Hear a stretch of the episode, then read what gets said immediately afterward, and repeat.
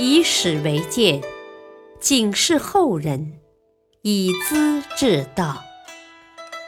品读《资治通鉴》，启迪心智。原著司马光，播讲汉乐。第八十二集：满宠依法救杨彪，覆巢之下无完卵。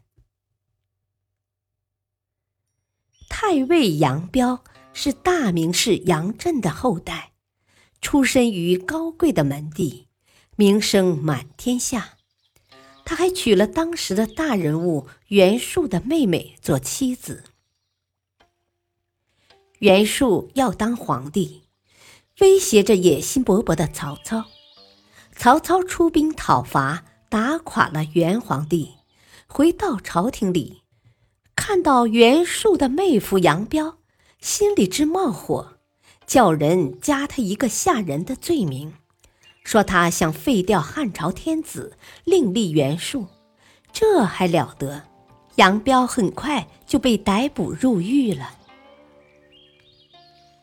孔融听到这消息，连礼服也来不及穿，急忙求见曹操，说：“杨太尉家族四代盛德。”从杨震到杨彪，普天下的明公贵人无不仰慕。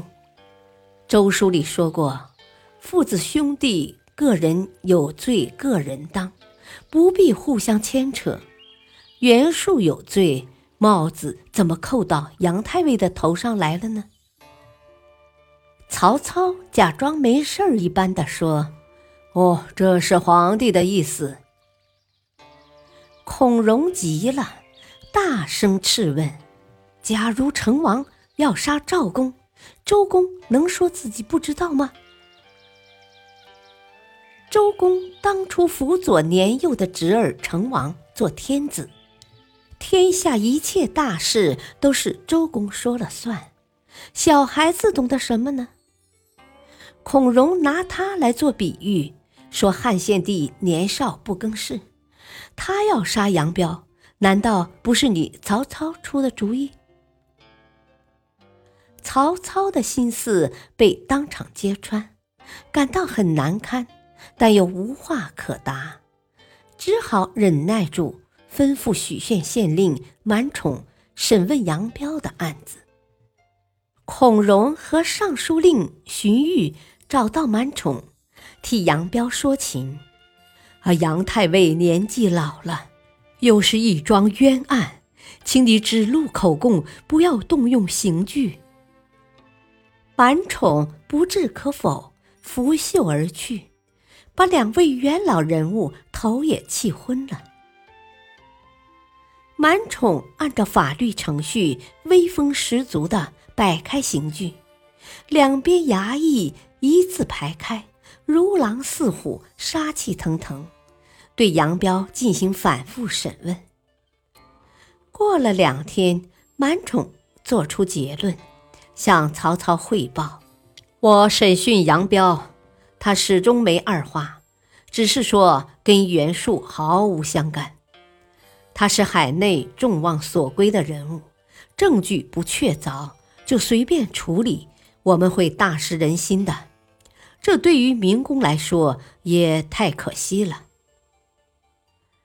曹操本来是凭空捏造，听满宠这么一说，心也软了，才下令把杨彪放出来。孔融和荀彧听说对杨彪动用刑具，本来十分愤怒的，这会儿恍然大悟，原来满宠要借正规的法律手续，快刀斩乱麻。都是做给曹操看的，不如此就不能光明正大的释放杨彪，给社会上一种糊里糊涂的印象。从此以后，满宠的威信也更高了。可是孔融却得罪了曹操，这也难怪。孔融自恃门第高贵，文才又好，资格老，脾气也大，多次在公开场合跟曹丞相开玩笑，有时提意见，说话过了头，自然惹得曹操不痛快。只是碍着情面，曹操才不好发作。曹操的封地邺城离洛阳和许都两处都很近，孔融也来挑刺儿。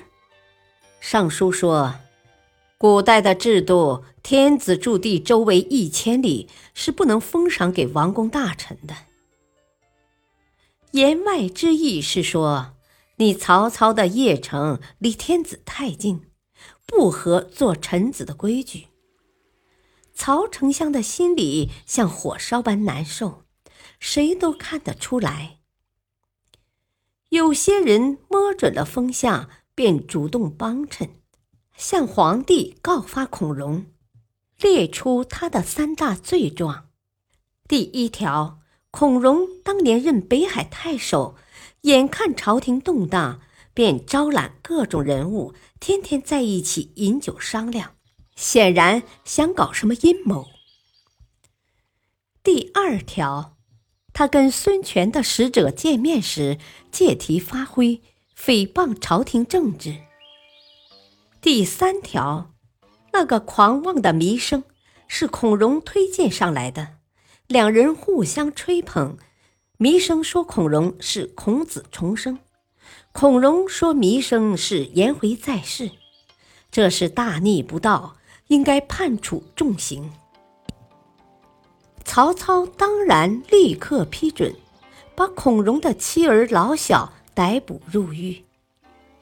使者带领军士包围孔家，掏出手铐时，孔融的两个儿子，大的九岁，小的八岁，正在下围棋。都没抬头看，似乎什么事也没发生。孔融问使者：“我犯罪，由我一人承担，小孩子不必抓吧？”使者没吭声。儿子同时站起，望着父亲，平静地说：“父亲，我们前天闹着玩，用竹竿捅燕子窝，不小心把它捅破了。”那燕子窝翻落下地，蛋仔全都摔得稀烂呢。使者嫌孩子啰嗦，制止道：“你们都说些什么？赶快走吧。”两个孩子没理会使者，接着刚才说的话：“父亲，你要想开些，想明白，那燕窝打翻了，蛋又保得住吗？”你就别再求情了。孔融没有再说什么，儿子的话很明白，曹操是要斩草除根的。果然，几天之后，孔融一家都被处死，两个孩子也没有放过。京兆人芷席是孔融的朋友。经常劝诫他说：“性子太刚直，会得罪有权势的人。你要明哲保身呐。”孔融听不进去。他死后，没人敢去收尸。芷席来到刑场，抱着尸体痛哭流涕：“文举兄，你不听老朋友的话，丢下我走了。”我生在这样的乱世，活着又有什么意思？曹操听到有人哭尸的消息，大为恼火，派人把他抓起，本想杀掉，后来改变主意，才放他出去，把孔融一家人安葬了。感谢收听，下期播讲刘备隆中。访诸葛，孔明纵谈天下事。敬请收听，再会。